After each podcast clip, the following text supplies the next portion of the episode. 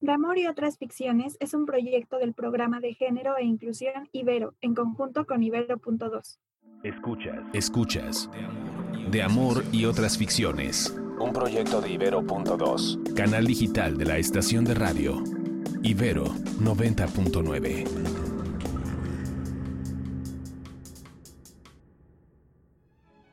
¿Qué tal? Les saluda Noemí. Yo soy Paola y hoy hablaremos sobre el amor romántico en el cine.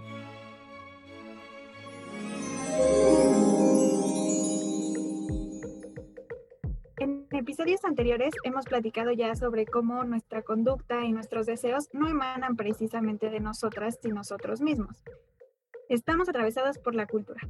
Con esto referimos que tenemos un paradigma del sujeto diferente, un sujeto que se subjetiva todo el tiempo, que recibe, sostiene y da.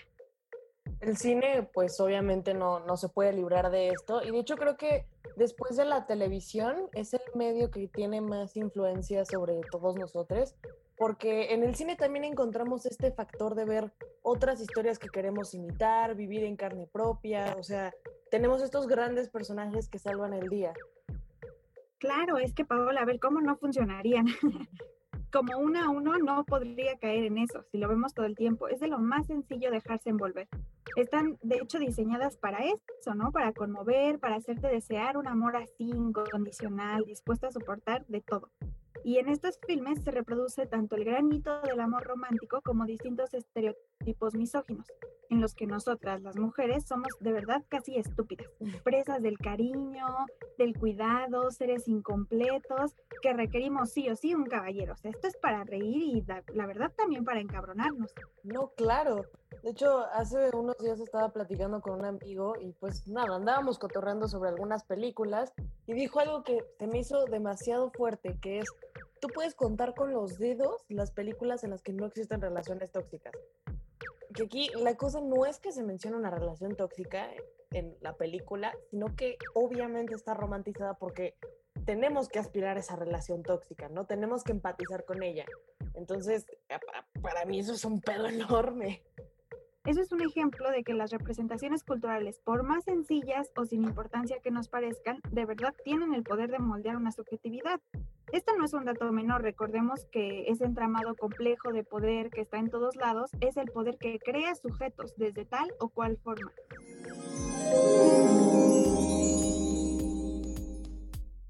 a ver, estamos viendo desde chiquititos este bombardeo de contenidos que, pues, por más, más filtrados que puedan estar, se te van a ir cositas. Y la verdad es que cuando creces las cosas no, no cambian mucho, vaya. Y, y la verdad es que tal vez escoges ya lo que quieras ver, pero de todas formas el contenido no necesariamente es crítico y esto viene desde los realizadores y acaba con el consumidor, o sea, es una cadena eh, interminable claro, pues aprendemos a, querer ese tipo de, películas, nos gusta consumirlas, ¿no? Nos enseñaron a, a ese deseo. La significatividad de lo que pudiera parecer tan banal y hasta frívolo como las chick flicks está en su operación, porque en ellas vemos cómo funciona la sociedad, sus valores culturales y cuáles valores quieren perpetuar o inventar. Híjole, yo creo que me podría aventar una vida hablando sobre chick flicks. yo pienso que son una especie como de caricatura de la realidad y de lo romántico. Y como mismo tienes estos villanos exagerados y absurdos, pues también tienes estos finales que, que también son finales, son, son absurdos, ¿no? Claro. Este, y mira, hay chick flicks muy buenas como Heathers, como Clueless y como Mean Girls, que no te lo voy a negar, pues sí son mis favoritas, ¿no?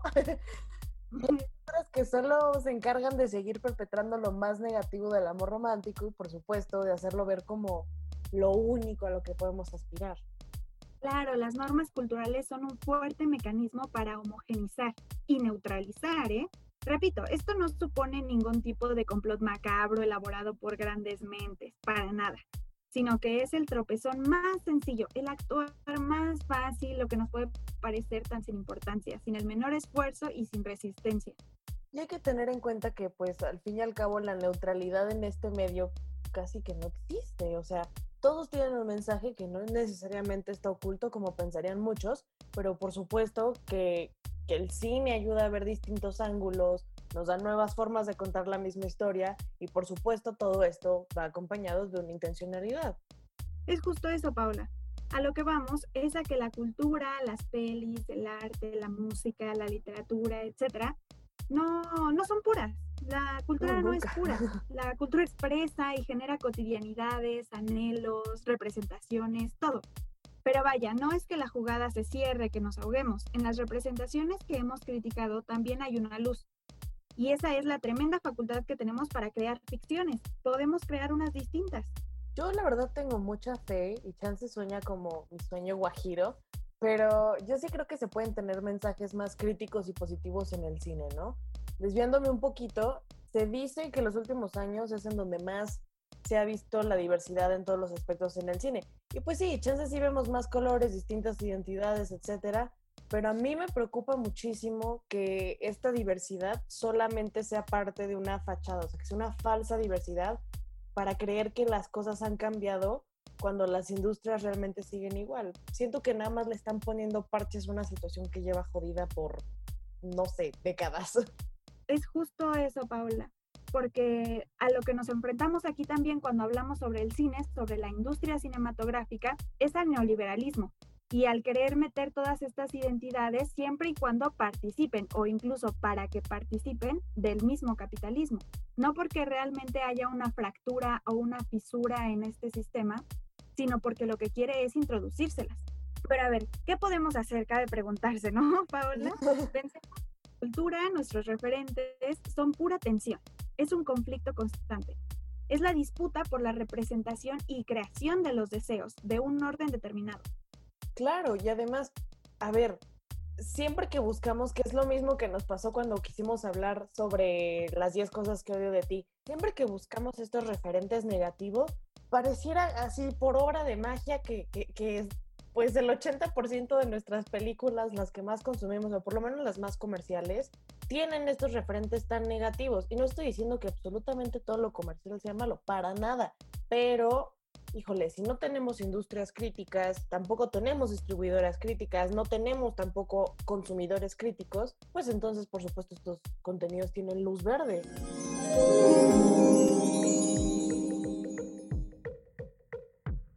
Ante las normas culturales hay que echar mano de los análisis más agudos de Judith Butler respecto al poder de una norma.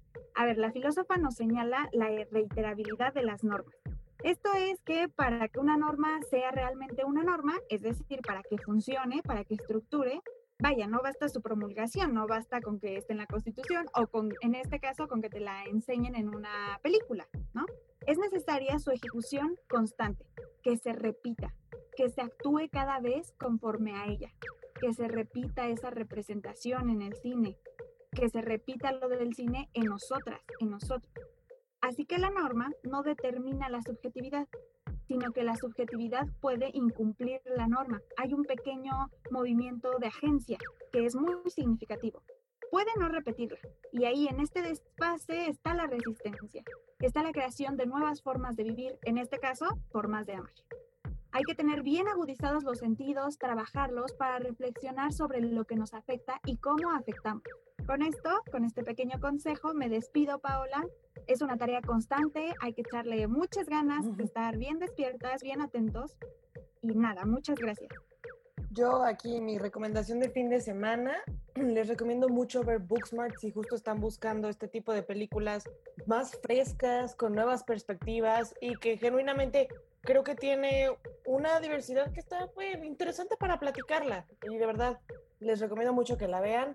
No se olviden de darse una vuelta por el Observatorio de Género y Juventud en www.géneroyjuventud.ibero.mx para obtener más información sobre estos temas. Yo soy Paola y esto es De Amor y otras ficciones.